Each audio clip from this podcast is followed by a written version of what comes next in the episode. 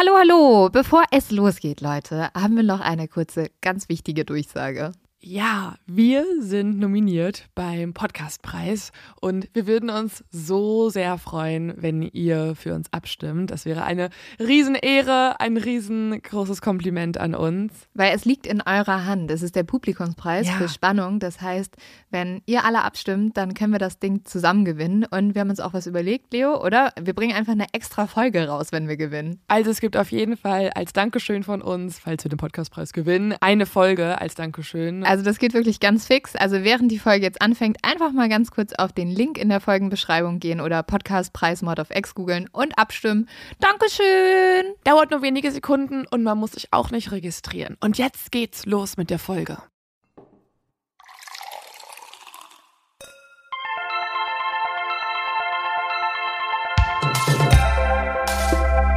Mord auf X.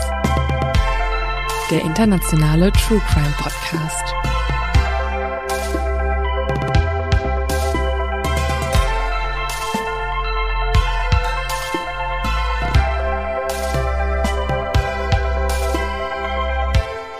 Herzlich willkommen zurück! Endlich! Endlich geht es weiter. Es gibt wieder eine neue Folge Mord of X mit mir, Lynn. Leo, sorry.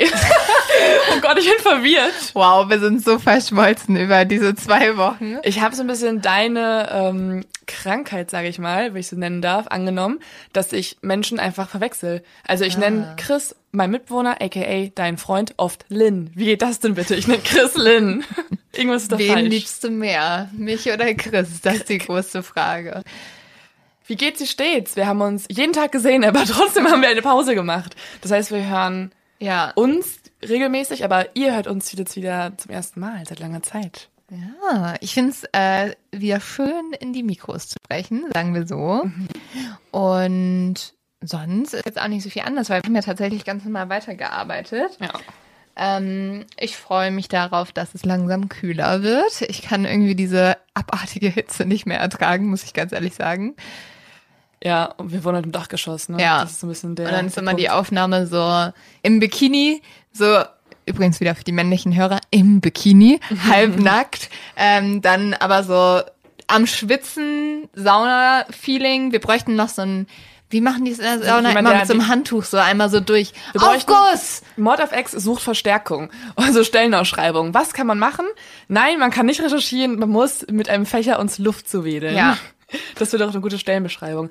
Das heißt, durch jede Podcastaufnahme schwitzen wir uns todesmäßig einen ab, Ja, aber wir machen alles für es euch. wird einfach Zeit, dass ich eine neue Wohnung kriege mit einem Arbeitszimmer. also wie gesagt, falls irgendwer in München eine Wohnung hat, ne?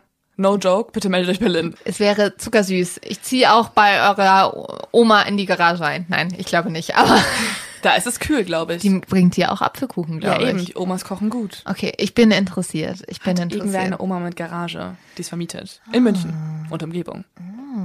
Denkst du eigentlich, irgendwer hat unsere Leo-Tipps und Lynn-Tipps durchgehört in der Zeit? Alle?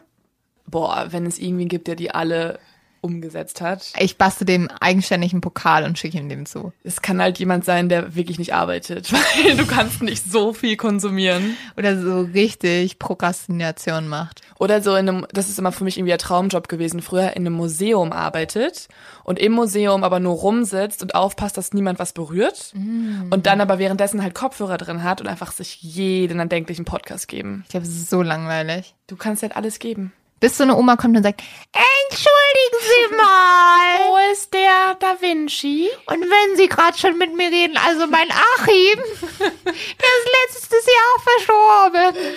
Dann, dann bist du halt die letzten zwei Stunden beschäftigt. Aber hast du nicht total viele zu dumm zu Verbrechen in den letzten Wochen gesammelt? Weil du so viel Zeit hattest, endlich mal unsere ganzen Nachrichten zu lesen. Ich wollte, ja, ja, ja, ja. Du hattest zwei Wochen Zeit. Ich finde es so unfassbar, ne? Wir kriegen echt mega viele Nachrichten mittlerweile und das freut uns total, weil es immer ein gutes Zeichen ist und wir versuchen, die zu beantworten, aber natürlich klappt es nicht immer mit all, allem und jeder Nachricht. Allerdings ist eine Sache sehr, sehr herausstechend und zwar ist, glaube ich, jede zweite Nachricht ein zu dumm zum Verbrechen. Das ist so krass. Was findet ihr eigentlich alles? Also, Ich wir haben mittlerweile dafür. eine Armee in Deutschland aufgebaut, die durch die Welt rennt und irgendwelche Stories sucht und zu dumm zum Verbrechen schickt. ist unfassbar. Ich habe jetzt eins bekommen und ich bin ein bisschen ratlos, weil das kommt aus der Ostschweiz und dementsprechend weiß ich nicht, worum es geht. Es geht um einen geklauten Töff. Ich glaube, es ist ein Motorrad. Möchtest du ein anderes vorlesen? Nein, ich möchte das vorlesen. Also ich habe recherchiert und ein TÜV ist ein Motorrad in der Schweiz. Wieder was gelernt hier. Ja. Wir sind ein Bildungspodcast. Komplett, Leute. Über Mord. Wir bringen euch die Schweiz näher. Reisen Sie jetzt. Reisen Heute Sie ist noch ein Angebot. Okay. Corona-freundlich wie eh und je. Die Was ist mit dem Schweiz. TÜV jetzt? Also das, äh, ja, also das Motorrad hat ein 22-jähriger Mann versucht zu klauen. Und zwar stand das in einem Wohnhaus, also beziehungsweise vor einem Wohnhaus in Oberböhren. Und das war aber abgeschlossen. Das heißt, man konnte damit nicht fahren.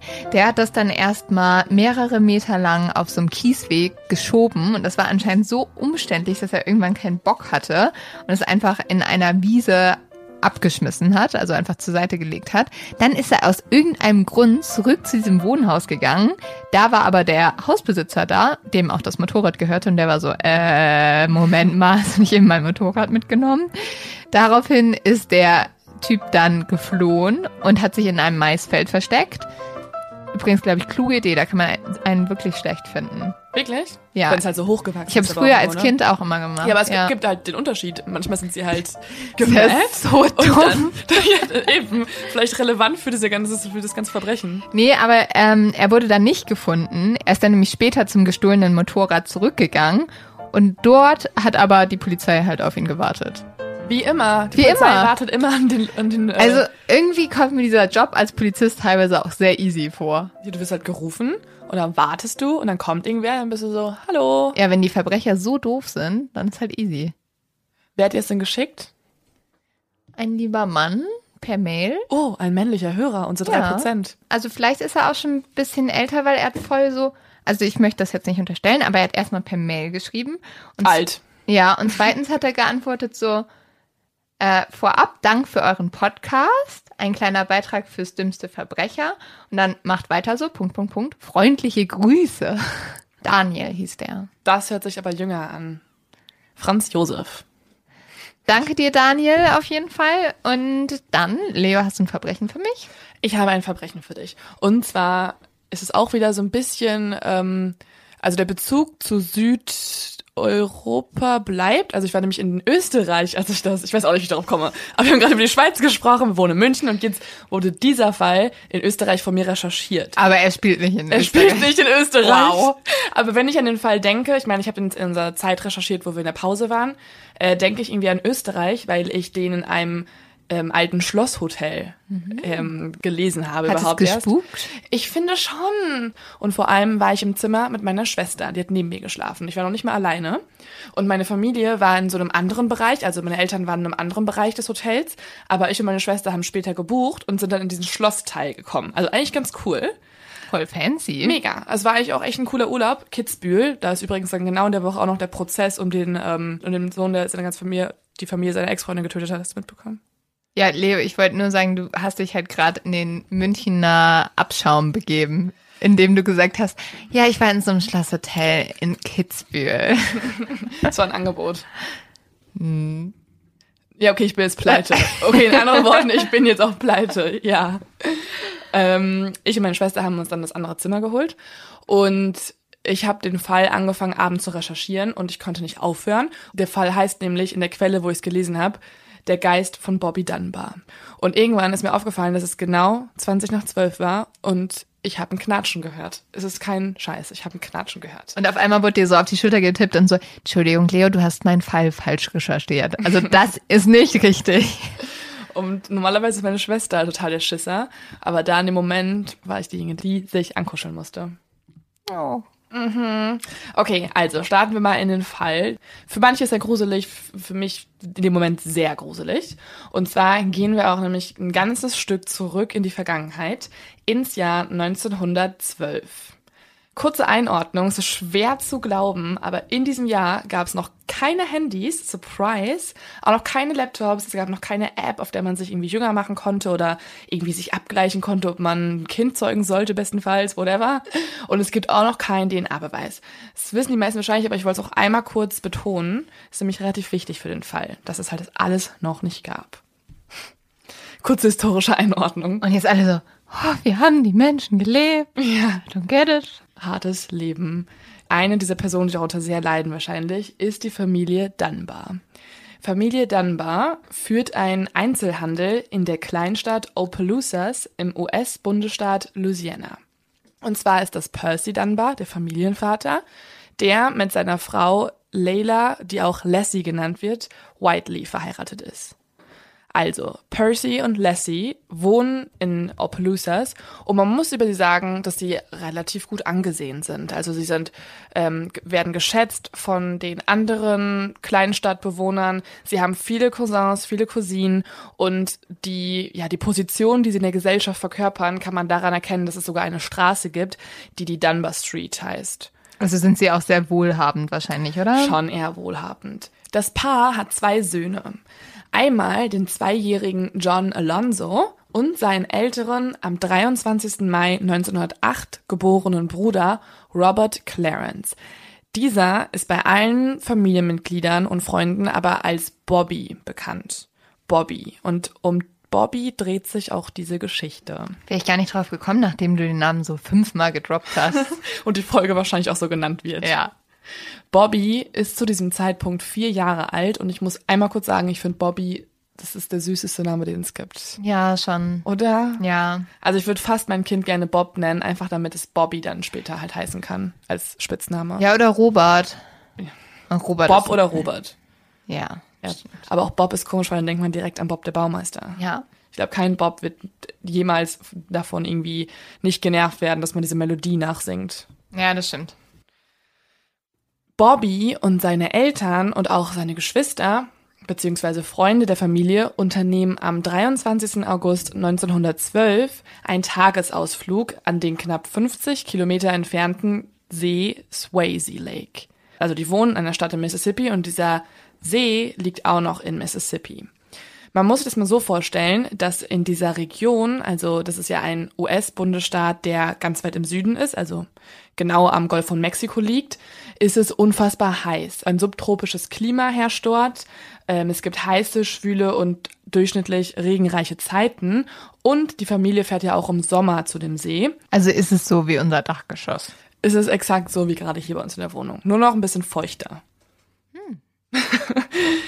Die Familie hat das Glück, dass sie eine Hütte besitzt, genau an dem See, und dort normalerweise immer dann irgendwie angelt und die Kinder auch schwimmen gehen können und die Eltern machen dann immer währenddessen schon was zu essen und braten den Fisch, den sie geangelt haben und die haben echt eine ganz gute Zeit da.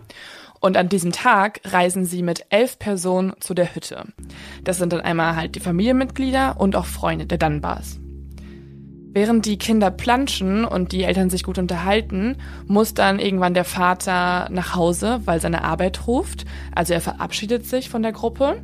Und das macht Bobby ganz schön wütend, weil Bobby liebt eben seinen Vater und der regt sich dann darüber auf, dass der Vater schon weg muss. Und in seiner Wut und Bestürzung bricht er dann das Band seines Strohhutes kaputt.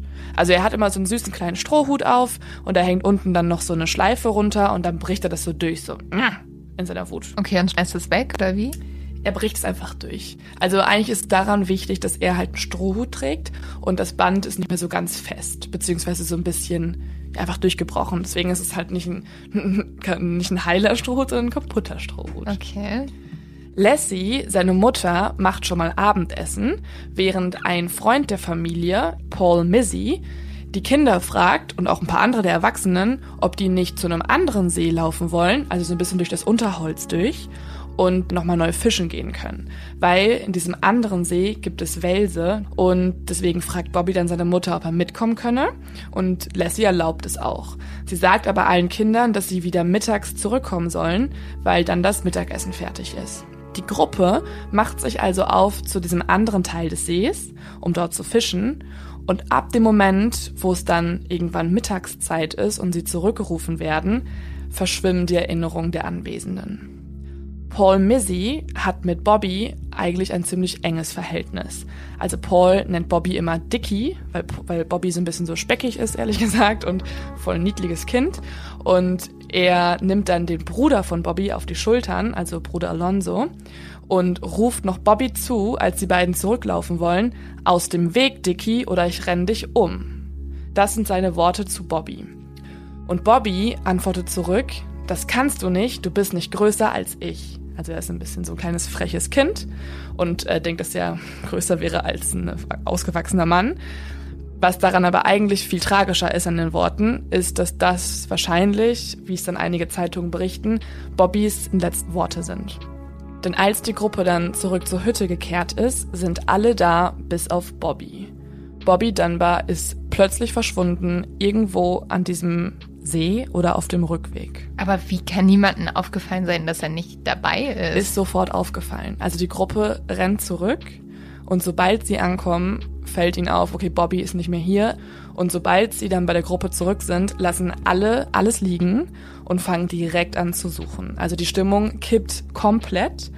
Auch der Vater Percy kommt zurück, ihm wird Bescheid gegeben, dass der Sohn verschwunden ist und sie suchen den kompletten See ab, sie suchen die ganzen ja, Wälder drumherum ab und auch den Weg, den der Vater vorher noch entlang gefahren ist, weil sie vermuten, dass Bobby vielleicht einfach hinterhergelaufen sein könnte, so dass er es einfach blöd fand, dass sein Vater jetzt geht und dann läuft er nicht zur Gruppe zurück, sondern eben seinem Vater hinterher.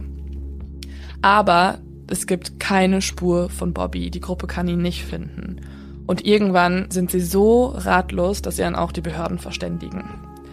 So, die Behörden kommen nun direkt vor Ort und auch die Behörden suchen alles ab, weil sie erstmal vermuten, dass er vielleicht ertrunken sein könnte. Weil ich meine, es ist ja wirklich überall Gewässer, es ist eher so ein sumpfartiges Gebiet, sodass die schon auch vermuten, dass irgendwas passiert sein könnte im See zum Beispiel.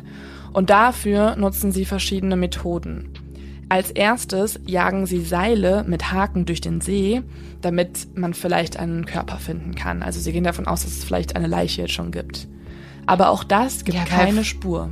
Ja, weil sonst wäre es ja voll brutal einfach. Also wenn er da noch so untergehen würde und du haust so einen Haken durch den See durch, dann kannst mhm. du ihn ja eher noch verletzen. Ja, es ist halt, also die Behörden kommen jetzt auch nicht innerhalb von einer Stunde, sondern es sind jetzt schon ein paar Stunden vergangen.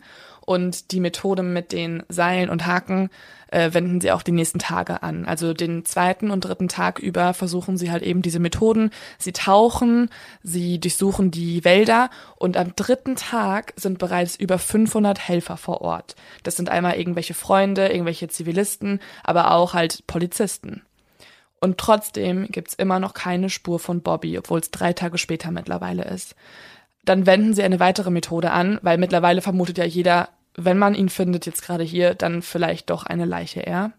Deswegen werfen sie Dynamit in den See, weil sie nämlich hoffen, dass durch die Druckwellen die Leiche an die Oberfläche treiben könnte. Das ist halt alles noch 1912. Es gibt noch nicht diese perfekten Taucherausrüstung, dass du irgendwie. Ich kann sagen, das ist alles sehr abenteuerlich. Es gefühlt. ist super weird, ja. Ja.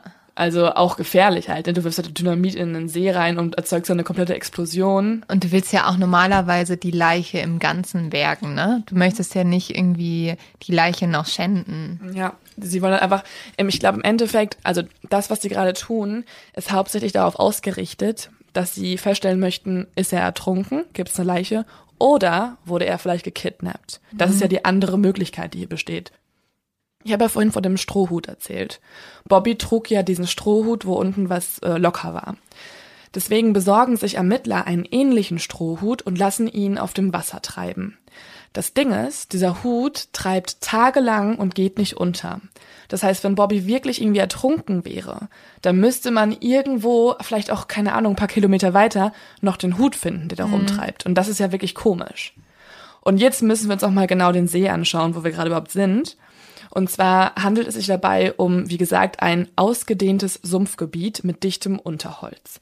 Und an diesem Tag im August, wo die Familie von Bobby dort war, waren noch viele andere weitere Wesen dort, und zwar nämlich Alligatoren.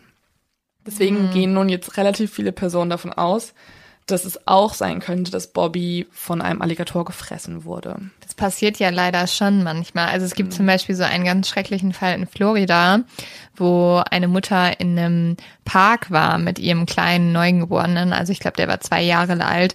Sie hat den ganz nur ganz kurz zu Boden gesetzt, hat sich irgendwie umgedreht und was getrunken und dann mhm. hat ein Alligator das Baby weggeschnappt. Es ist halt krass, vor allen Dingen, weil die Familie fährt ja halt jeden Sommer hin mhm. mit allen möglichen Leuten und vielen Kindern und normalerweise passen die halt schon darauf auf, dass nichts passiert. Die haben auch die Hütte da. Aber man vermutet halt, also auf dem Weg von dem einen See mit der Hütte zu dem anderen Teil, wo die Wälse sind, die sie fischen wollten, gibt es auch so ähm, ähm, Sümpfe? Zug, nee, ja, Sümpfe und auch so Zuggleise, die da mhm. durchführen und auch verschiedene kleine so Bäche. Und da vermuten sie, dass es irgendwie Bobby vielleicht vom Zuggleis gestürzt sein könnte, weil sie laufen da immer drüber, so als Brücke quasi. Mhm. Und dass er da irgendwie runtergestürzt sein könnte auf dem Rückweg und dann halt von einem Alligator geschnappt wurde. Ah, ja. Und auch deswegen wenden sie eine neue Methode an. Die ganzen zahlreichen Helfer, die gekommen sind und auch andere Jäger erschießen dann in den nächsten Tagen zahlreiche Alligatoren in der Umgebung und entleeren danach die Mageninhalte, um festzustellen, ob Bobby vielleicht gefressen wurde. Das wäre heute mit Tierschutz auch nicht mehr möglich. ja, das war noch ein bisschen anders. Man wollte unbedingt wissen, was ist hier passiert und ja, der, der Familie auch irgendwie Ruhe geben auf eine mhm. gewisse Art und Weise, weil ich glaube, das, was jetzt alle dann irgendwie doch noch in Erwägung ziehen, ist eben, dass Bobby entführt wurde. Aber wie schrecklich. Also im Endeffekt schneidest du dann irgendwie Alligatoren auf und jedes Mal ist ja so eine Mischung zwischen Hoffnung, mhm. dass du ihn findest und gleichzeitig auch Hoffnung, dass du ihn nicht findest. Und ich frage mich auch so ein bisschen, wie, also das müsst ihr noch mal kurz googeln, wie ähm, leben Alligatoren? Also bleiben die in dem Gebiet oder schwimmen die auch dann Kilometer weit weg und sind danach auf einmal in, keine Ahnung, Texas plötzlich? Ich glaube, die bleiben schon ungefähr in den gleichen Bereichen. Also das Sumpfgebiet war auch relativ groß, aber ähm, die Alligatoren, die erlegt wurden, waren, es war jetzt nicht nur vor Ort, es war wirklich kilometerweit drumherum, wurden die erschossen. Deswegen haben wir jetzt so wenig Alligatoren. Aber was ja auch noch eine Möglichkeit ist, ist halt, dass er entführt wurde. Und da sieht man zwei Möglichkeiten, wie es passiert sein könnte. Und zwar habe ich ja schon gesagt, dass es viele kleine Bäche gibt und es wäre möglich für ein Kanu dort durchzufahren und an dem Angelpunkt vorbeizufahren und dann Bobby eben wegzuschnappen. Aber dann müsste es ja sehr konkret geplant gewesen sein. Dann hätte es geplant worden sein müssen, ja. Die andere Sache ist, dass auf den Gleisen, wo die Züge hergehen, auch immer wieder Landstreicher gesichtet werden. Also es gibt so ein paar Leute, die da einfach halt rumwandern oder irgendwie sich daran orientieren. Und auch die könnte, einer von denen hätte halt ein Entführer sein können. Deswegen, weil es eben diese Möglichkeiten noch gibt, setzten die örtliche Polizei und die Staatspolizei eine landesweite Fahndung nach Bobby in Gang. Also sie hängen 700 Plakate auf mit Bobbys Foto, starten einen großen Suchaufruf, der auch in den Zeitungen gedruckt wird, und die Polizei erstellt Postkarten, welche sie zu, zu allen möglichen Counties von East Texas bis Florida schickt. Also der komplette Süden der USA wird eigentlich jetzt mit einbezogen, weil sie jetzt denken, dass irgendwer in der Gegend halt vielleicht einen Sohn geklaut hat und nun mit sich trägt. Eine dieser Karten kann ich euch mal vorlesen. Ähm, die Postkarten gibt's nämlich immer noch, also Fotos davon. Und das ist folgender Suchaufruf. Vermisst Bobby Dunbar. Vier Jahre und vier Monate alt, dementsprechend groß, kräftig, aber nicht dick. Große, runde, blaue Augen, helles Haar und sehr helle Haut mit rosa Wangen. Durch Verbrennung im Babyalter befindet sich eine Brandnarbe auf dem rechten großen Zeh, welche auch etwas kleiner ist als der linke große Zeh. Trug blaue Strampelhosen und einen Strohhut, keine Schuhe. Das ist der Suchaufruf. Und auch Percy Dunbar druckt es aus und fährt auf eigene Faust mit ganz vielen Kopien bis nach New Orleans, also die größte Stadt in der Umgebung, und hängt es dort überall auf. Also man merkt so richtig, die Familie Dunbar gibt nicht auf und sie hoffen wirklich auf irgendein Zeichen. Aber die Familie wurde nie irgendwie untersucht, dass man gedacht mhm. hat, dass da jemand schuld sein könnte. Nee, das Ding ist nämlich auch, dass alle, also niemand macht sich wirklich verdächtig. Weißt du, der Vater war überhaupt nicht da in der Zeit und kam mhm. wieder zurück. Die haben einen weiteren Sohn, die Ähm, sie stellen sogar eine Belohnung mit 1000 Dollar aus und das ist in der Zeit wirklich unfassbar viel gewesen. Also umgerechnet wären es jetzt 22.000 Dollar. Außerdem auch die anderen Leute, die vor Ort waren, also zum Beispiel der Paul Mizzy, die bleiben alle noch tagelang am Ort und suchen weiter. Also auch während die Polizei schon wegzieht, bleibt, bleibt diese Gruppe von Erwachsenen halt noch vor Ort und sucht und sucht und sucht. Auch weil die Lassie, also die Mutter, danach krank wird. Also sie hat solche Sorgen, dass sie durchgehend Bauchschmerzen hat und ihr geht's überhaupt nicht gut. Sie muss direkt zurück ins Haus nach Opelousas und kann sich an der Suche auch nicht mehr beteiligen, weil es ihr halt so schlecht geht. Oh Gott. Mhm. Die Belohnung, die sie ausstellen, da kann ich euch auch mal vorlesen, wie die ausgehangen wurde. Und zwar war das Zitat, wird ausgezahlt an die oder denjenigen, der den kleinen Bobby Dunbar wieder lebendig zurück zu seinen Eltern bringt. Es werden keine Fragen gestellt. Und daran sieht man ja auch, dass die wirklich, also auch wenn jemand ihn entführt hätte, wäre es der Familie egal gewesen. Hauptsache, sie bekommen ihn wieder. Und sie gehen davon auch aus, dass jetzt irgendwie schon halt ein Verbrechen stattgefunden hat. Dieses Geld, von dem ich erzählt habe, das ist auch krass. Das wurde nämlich von der Stadt Opelousas, von den Bewohnern gespendet, weil die Familie eben nicht so viel Geld hatte. Und wirklich super viele Einwohner haben den Dunbars Geld gegeben und acht Monate später, als immer noch kein Bobby aufgetaucht ist, muss dann die Familie das Geld wieder zurückgeben. Und ich stelle mir das total hart vor, wenn alle irgendwie solidarisch dich unterstützen, aber halt warten und warten und warten und nichts passiert und dann irgendeinem Tag musst du es halt dann wieder zurückgeben. Und es ist so ein bisschen so die letzte, ja, der letzte Hoffnungsschimmer gewesen, dass sie halt über das Geld dann an den Täter kommen. Aber wenige Tage nachdem sie das Geld zurückgebracht haben, also wirklich nur vier Tage später, gibt es dann plötzlich den Durchbruch. Und das ist für alle jetzt der absolut größte Schock, den man sich vorstellen kann. Im April 1913 überprüfen Polizisten im Nachbarstaat Mississippi einen umherziehenden Handwerker. In der Begleitung dieses Handwerkers befindet sich ein fünf Jahre alter Junge. Die Beamten melden das direkt auch den Behörden in Louisiana, weil sie nämlich diese ganze Suchaktion mitbekommen haben. Und dieses Kind ähnelt Bobbys Beschreibungen sehr. Und das ist auch nicht, also das ist nicht das leibliche Kind des Handwerkers oder so. Das ist jetzt das Ding. Also die Frage ist jetzt erstmal, wer ist überhaupt dieser Mann und warum sieht das Kind des Handwerkers Bobby so ähnlich? Beziehungsweise kann ja auch sein, dass du mit fünf halt dir ähnelst so als Junge, klar. Kinder sehen ja auch sehr ähnlich mhm. bis zu einem gewissen Alter. Aber ich habe ja von dieses das mhm. Vorgelesen und darauf stand ja auch, dass er eine Narbe am Fuß hat. Die hat das Kind auch. So, das ist das Ding. Man kann die Füße nicht erkennen, weil sie noch mit Schmutz verschmiert sind.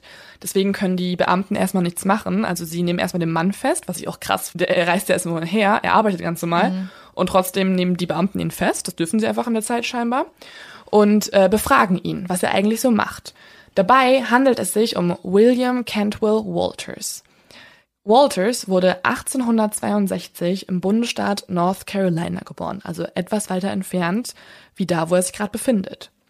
Der Grund, warum er gerade in Mississippi unterwegs ist, ist seine Arbeit.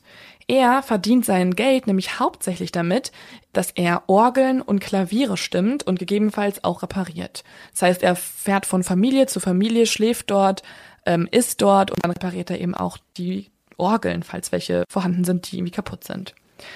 Als die Polizisten ihn fragen, wer der Junge sei, antwortet er Charles Bruce Anderson. Das ist der Name des Jungen, wie er sagt. Und er erklärt auch, warum er ihn gerade mitgenommen hat. Es ist nämlich, das ist auch das Ding. Das, was Walters sagt, ist super schwammig, weil er immer wieder seine Aussage so ein bisschen ändert. Im ersten Moment behauptet er, das wäre sein Sohn. Ich glaube auch so ein bisschen aus Angst, weil alle fragen so, hä, warum hast du den? Du kannst jetzt nicht irgendein fremdes Kind mit dir rumziehen.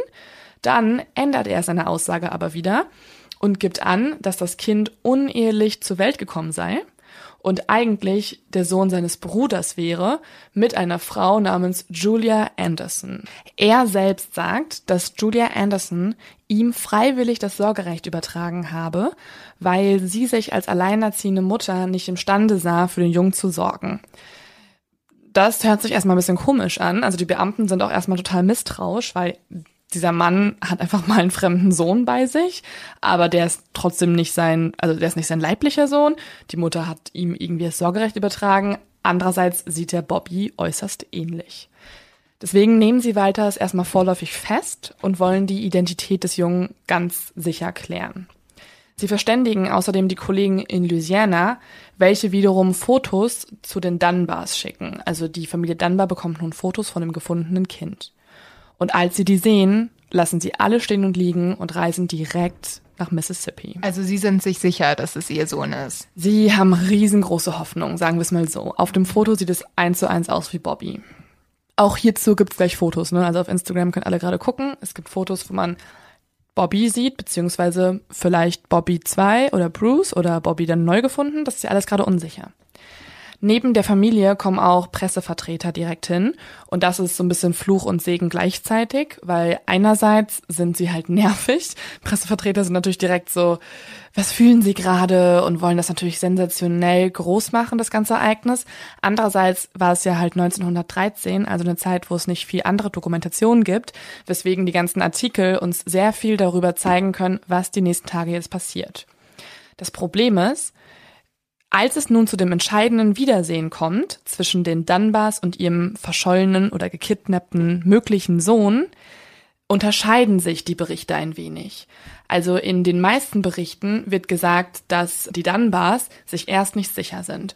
Also sie lassen nämlich jetzt Lassie Dunbar zu ihrem Sohn hingehen und sie möchte ihn umarmen und er hat nur geweint, als er sie gesehen hat und als sie sich ihn genähert hat und er hört auch nicht auf den Namen Bobby. Er sagt einfach gar nichts. Man muss sich jetzt vorstellen, dieses Kind redet ab dem Zeitpunkt, wo es gefunden wird, nicht mehr. Es ist einfach stumm.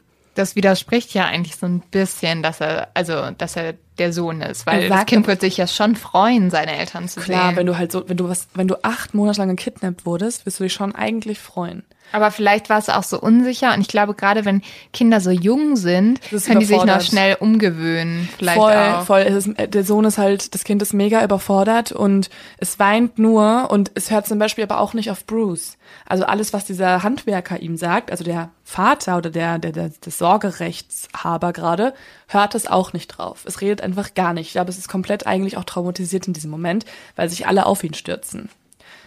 Das Ding ist, in diesen Artikeln wird ja nun gesagt, Lassie hat ihn nicht wiedererkannt und auch der Sohn erkennt sie nicht wieder. Und das ist erstmal so das, der Status quo. Am nächsten Tag jedoch hat Lassie ihn dann gewaschen und dabei gesehen, wie seine Füße immer sauberer wurden und am dem rechten Zeh, da wo die Narbe sein sollte, ist eine. Das heißt, es deutet schon darauf hin, dass es der richtige Bobby sein könnte. Deswegen tritt sie vor die Presse und verkündet aller Welt, Thank God, it is my boy. Danke Gott, das ist mein Junge. Es ist wirklich Bobby. Während all dieser Zeit, also während die Presse schon groß verkündet, äh, verschollener Sohn endlich aufgetaucht, beharrt Walters weiterhin darauf, dass der Junge Bruce Anderson sei.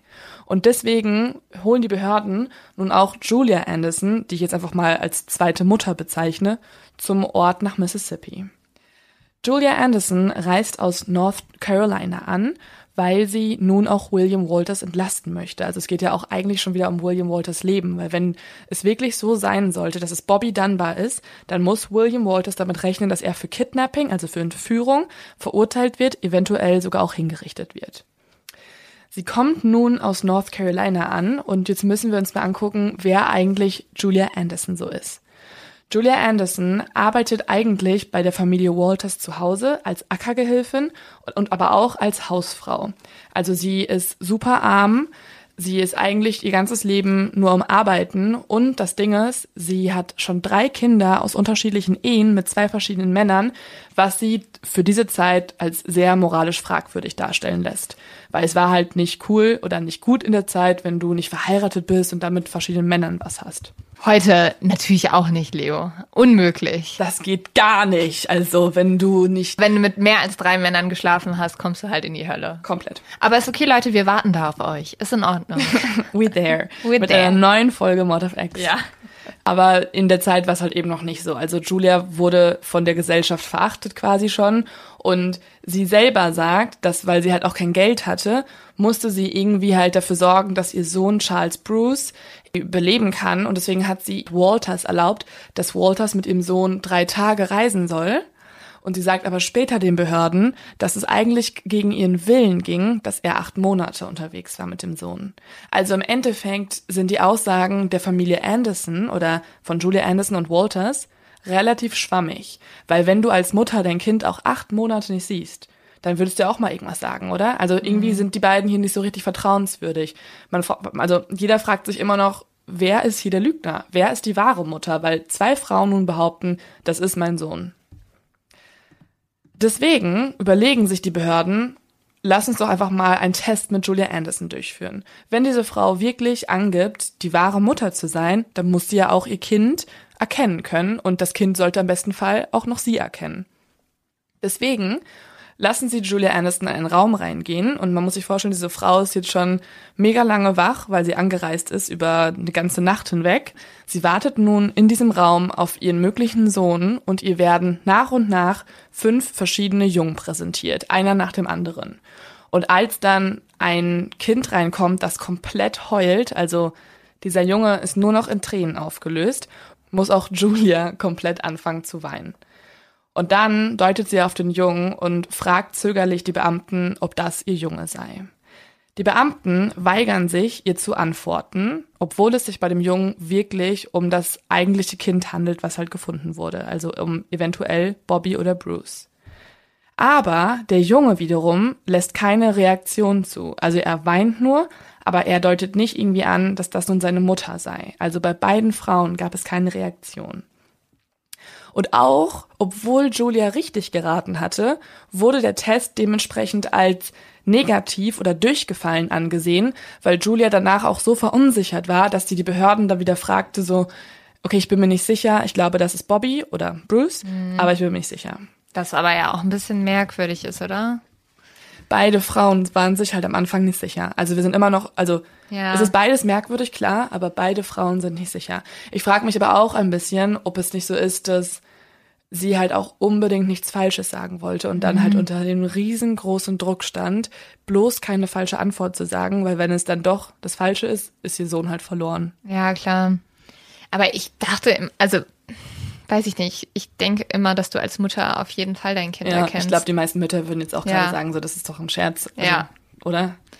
also, eigentlich sollte das schon so sein. Am nächsten Tag ist es nämlich dann auch so, ne? Also am nächsten Tag hat ja dann Lassie Dunbar gesagt, das ist auf jeden Fall mein Sohn, ich sehe hier die Narbe. Und aber auch Julia behauptet am nächsten Tag, dass sie fest davon überzeugt ist, dass es doch Charles war, also ihr Sohn Charles Bruce. Und sie durfte ihm nämlich am nächsten Morgen ankleiden und dann wurde sie sich halt immer und immer sicherer. Das Problem ist, die Presse hatte bereits in ihrer Vergangenheit gegraben und hatte davon mitbekommen, dass der erste Test negativ ausgefallen ist, also sie durchgefallen war. Und dementsprechend war die Berichterstattung auch schon desaströs für Julia. Julia Anderson, habe ich ja gesagt, ist sehr arm und arbeitet auf dem Feld und sie hatte nicht nur angeblich halt Bruce als Kind, sondern auch noch zwei weitere uneheliche Kinder, von denen zwei ihr bereits entnommen wurden. Eins ist gestorben nach der Geburt und das andere wurde zur Adoption freigegeben, weil sie eben für das Kind ein besseres Leben wollte. Aber das bietet natürlich der Presse jetzt gerade den besten Nährboden für eine sehr parteiische Berichterstattung. Und ich lese euch mal einen Artikel aus dieser Zeit vor, der wurde von Jerome G. Betty geschrieben. Und der trägt den Titel Julia hat vergessen. Ihre lange Anreise war vergeblich. Sie hat ihren Sohn nicht seit Februar 2012 gesehen und ihn deshalb vergessen. Tiere vergessen einen nicht, aber diese grobe Landfrau, die mehrmals Mutter war, hat ihn vergessen. Sie hat sich wenig um ihren Jüngsten gekümmert. Kinder sind in ihrem Leben bedauernswerte Umfälle. Sie hofft, dass das Kind nicht tot ist, genau gleichermaßen wie sie hofft, dass die Baumwollernte dieses Jahr gut ist. Von wahrer Mutterliebe besitzt sie keine. Also man sieht so ein bisschen diese tragische Berichterstattung so in ihrem Leben.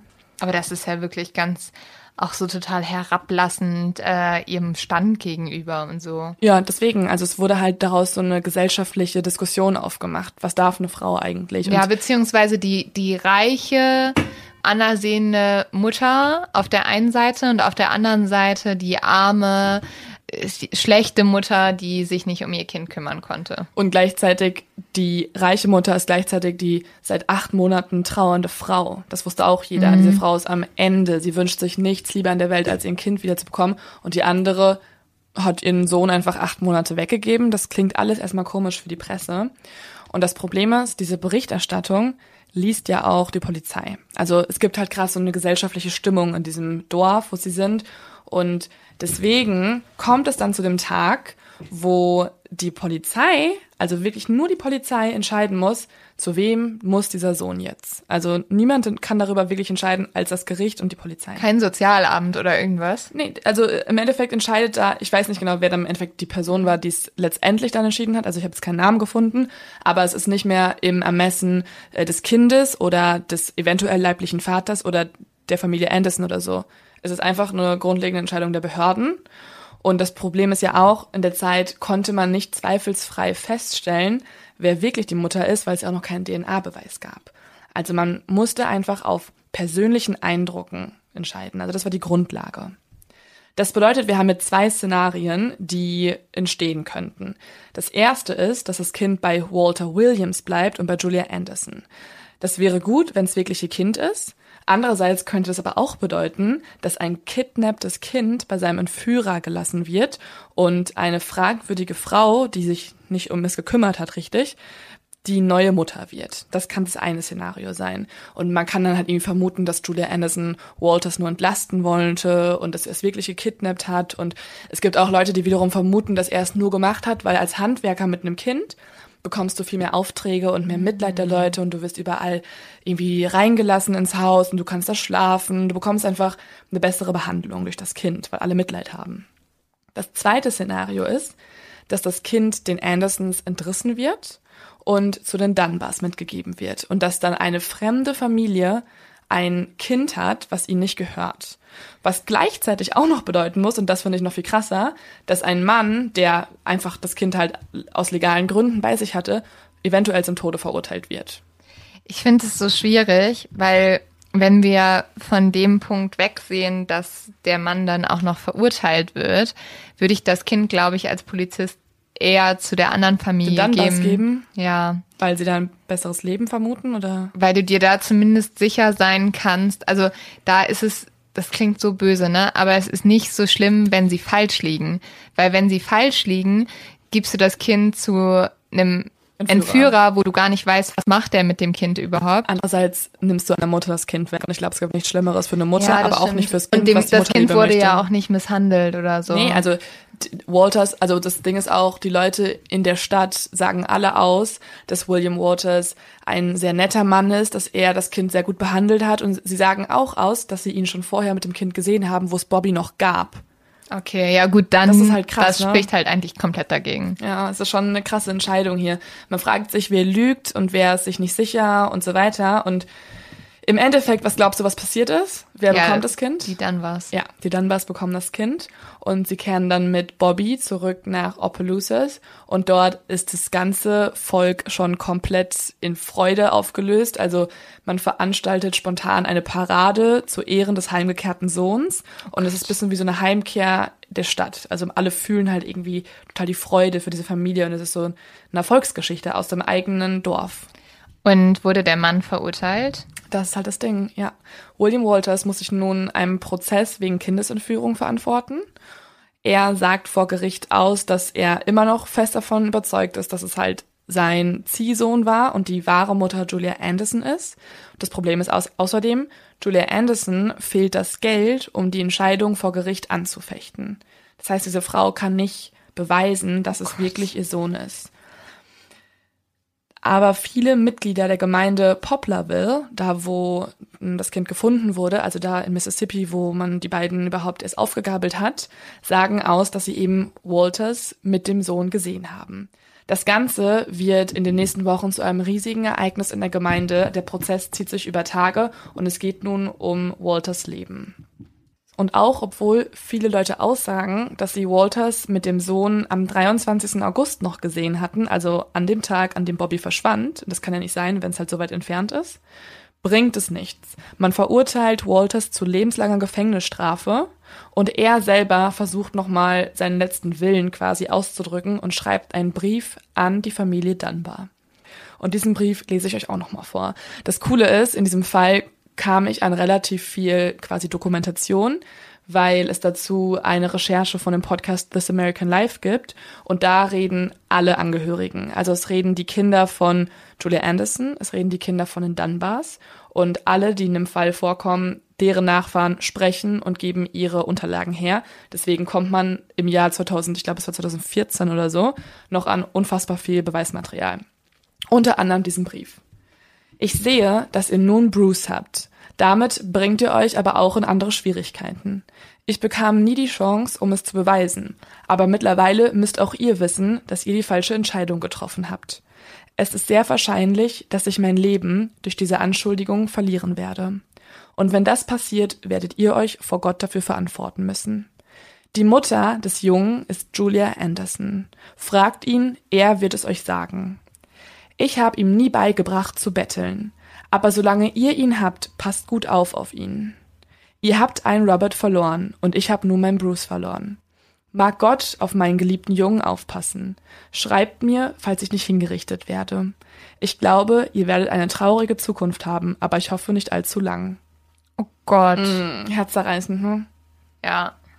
Auch ein bisschen böse am Ende. Ja, aber ich meine, der wird halt, wurde halt gerade lebenslänglich verurteilt. Ich glaube, zu dem Zeitpunkt, wo er es geschrieben hat, war sogar noch unsicher, ob er nicht auch zum Tode hingerichtet wird.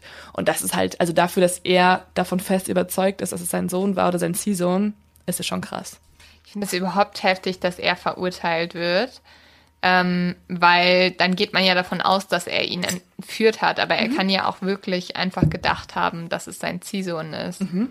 und den irgendwie von der Frau bekommen haben oder Mega. so. Und das sagt nämlich auch sein Anwalt. Also sein Anwalt legt Berufung gegen das Urteil ein und hat Erfolg. Und man verspricht dem Anwalt bzw. Walters eigentlich, dass das Verfahren neu aufgerollt wird. Aber dadurch, dass die Behörden dann irgendwie Angst haben, dass der Sohn seiner neuen Familie nochmal entrissen werden könnte, macht man das doch nicht und lässt ihn nach nur zwei Jahren aus dem Gefängnis frei. Ah, okay. Also er hat zumindest zwei, das. Ja, also genau, ja. Das ist halt gut für ihn. Andererseits hat er zwei Jahre seines Lebens verloren, ne? Dafür, dass mhm. er immer noch im Recht war, wie er denkt. Aber trotzdem kein Tod. Deswegen für ihn ist es noch einigermaßen glimpflich ausgegangen. Julia Andersons Leben verläuft auch ganz anders nach dieser, nach diesem Ereignis. Wenn man ihr glauben kann, dann ist es ja jetzt eine Frau, die drei Kinder verloren hat. Eins ist gestorben, eins ist zur Adoption freigegeben worden und das andere wurde ihr entrissen. Das heißt, diese Frau ist gebrochen und sie hat gar nichts. Sie lebt ja eh schon am, am Rande der Existenz und nun muss sie sogar auch noch das als gebrochene Mutter tun. Und erst ist es auch so, also erst war sie komplett am Boden und auch während des Prozesses war sie dann die ganze Zeit in der Gemeinde Poplarville und wollte noch irgendwie halt dafür kämpfen, aber sie konnte es ja nicht. Und in der Zeit, wo sie dort war, während des Prozesses und während dieser ganzen Ermittlungen, lernt sie die Einwohner der Gemeinde kennen. Und jetzt entsteht was, was für sie wieder eine positive Wendung bedeutet, denn diese Einwohner der Gemeinde haben Mitleid mit ihr. Und sie glauben ihr. Die Gemeinde ist sehr christlich und sie glauben, dass sie die wahre Mutter ist und laden sie ein, dass sie sich in ihrem Ort niederlassen darf und dort eine neue Existenz aufbaut. Und Julia hat in den nächsten Jahren noch sieben weitere Kinder, die bleiben alle bei ihr, da passiert nichts mit. Und sie wird gläubige Christin und baut eine komplette christliche Gemeinde auf. Also sie gründet eine Kirche, sie wird in der Gemeinde bekannt als die, ja, eine Frau mit einem großen Herz, die sich um alle kümmert und sie folgt auch schließlich der Einladung, heiratet dort und, und führt ihr weiteres Leben dort fort. Sie arbeitet außerdem fortan als Krankenschwester und Hebamme in der kleinen Gemeinde und sorgt eben für was Gutes in der Welt. Aber die Kinder von Julia Anderson, die auch im Laufe der Dokumentation von This American Life befragt wurden, erzählen, dass ihre Mutter noch ganz oft über den Verlust ihres Sohnes Charles Bruce geklagt hat. Sie hat ihn nämlich nie vergessen und alle Kinder sind fest davon überzeugt, dass sie einen Bruder haben und dass dieser von einer fremden Familie namens den Dunbars gekidnappt wurde. Und jetzt spiele ich euch mal kurz eine Interviewsequenz ab mit den zwei Kindern Joel Tever, das ist ein Kind von ähm, Julia Anderson, und dem Bruder Hollis. She always talked about Bruce, but she called him Bobby. She was always looking for him. She never forgot it. Never ever forgot the boy. She'd always once in a while bring it up and what what the boy looked like. She loved the child. She loved Bruce. We knew. We knew we had a brother. We knew we had a brother. We knew we. We knew that. we kept thinking, well, one day we'll get to go to this town and we'll find oh Gott, das ist so, ich finde, es zerbricht einem das Herz.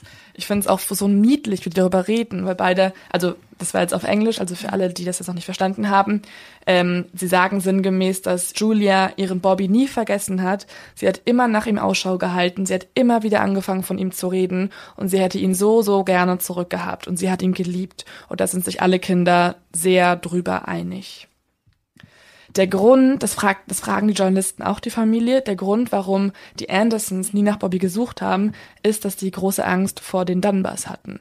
Weil alle Kinder sagen, wenn unserer Mutter das angetan wurde und das Gesetz hat es erlaubt, was kann diese Familie noch tun? Sie haben es aufgegeben, sie hatten einfach Angst und sie hatten unter anderem auch kein Geld. Also auch wenn die Mutter danach halt ein anderes Leben hatte, hatten sie nie das Geld, da nochmal einen neuen Prozess aufzurollen und auch äh, nach Louisiana zu reisen. Aber nicht nur die Andersons machen sich Gedanken über ihren vermeintlich gekidnappten Bruder, auch die Nachfahren von Bobby berichten, dass Bobby selbst Nachforschung angestellt hat. Bobby heiratet dann in den 1930er Jahren und wird Vater von vier Kindern. Am 8. März 1966 verstirbt er in Texas im Alter von 57 Jahren.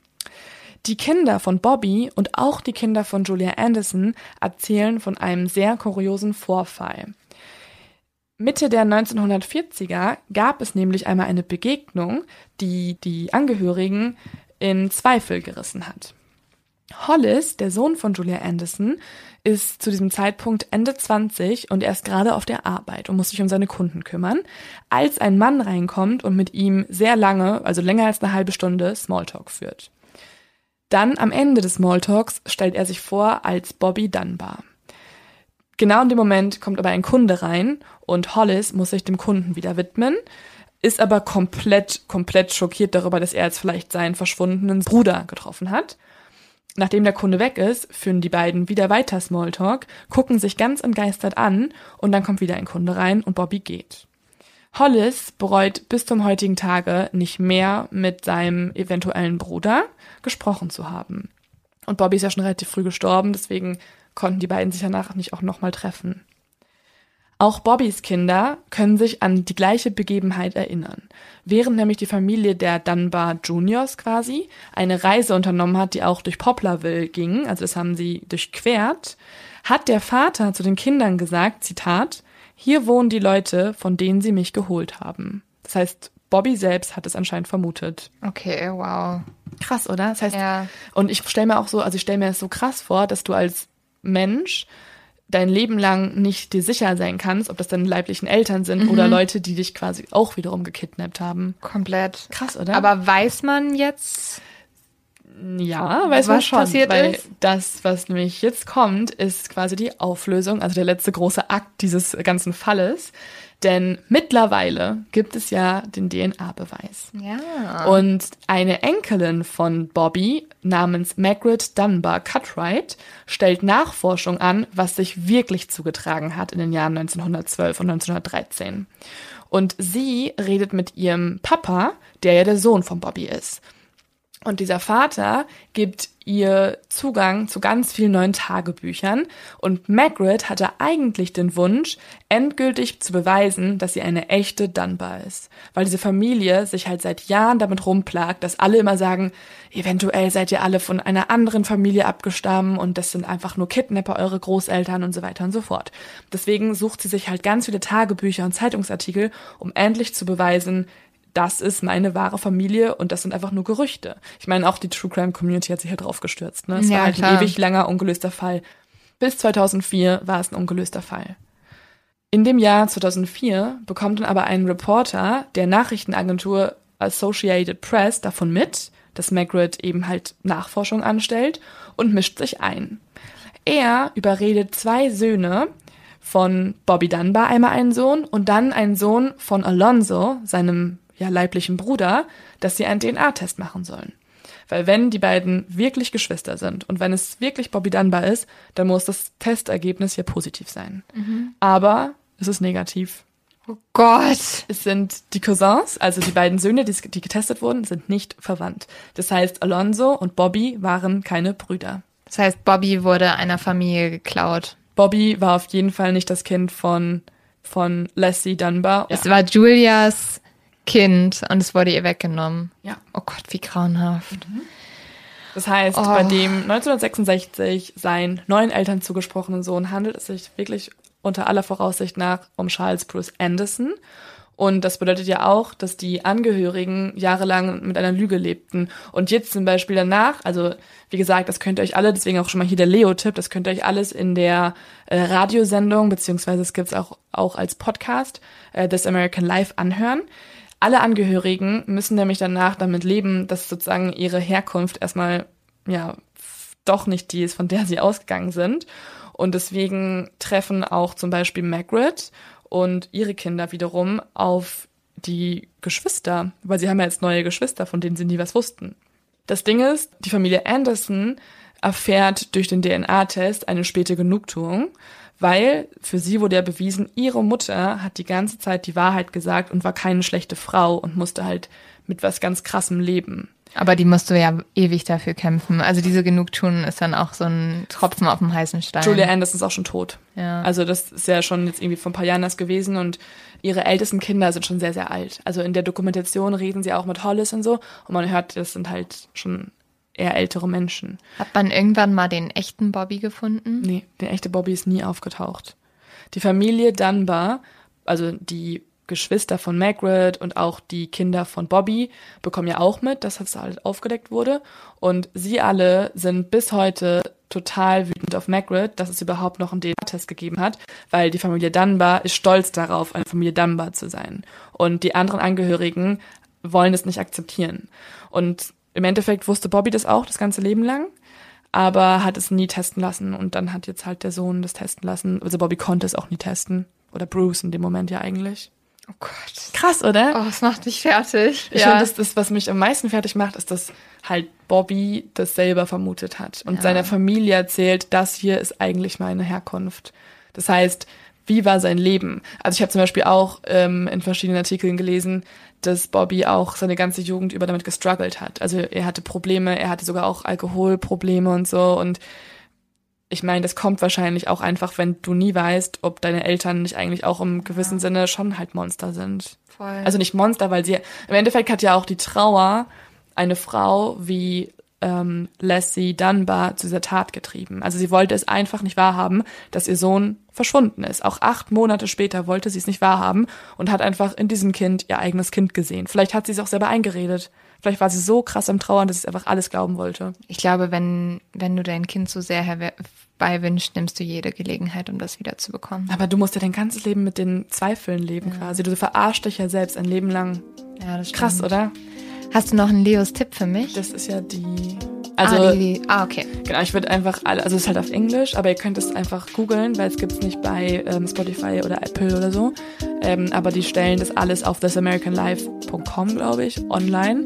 Und da gibt's auch die Folge ähm, The Ghost of Bobby Dunbar. Und das ist halt mit allen Angehörigen, aber auf Englisch, ein bisschen schwieriger, aber es gibt auch das Transcript, also das ganze Transkript zu dem Fall. In dem Sinne, Leute, bis zum nächsten Mal. Sommerpause ist vorbei, es gibt jetzt wieder jede Woche was von uns. Ciao, ciao. Cheers!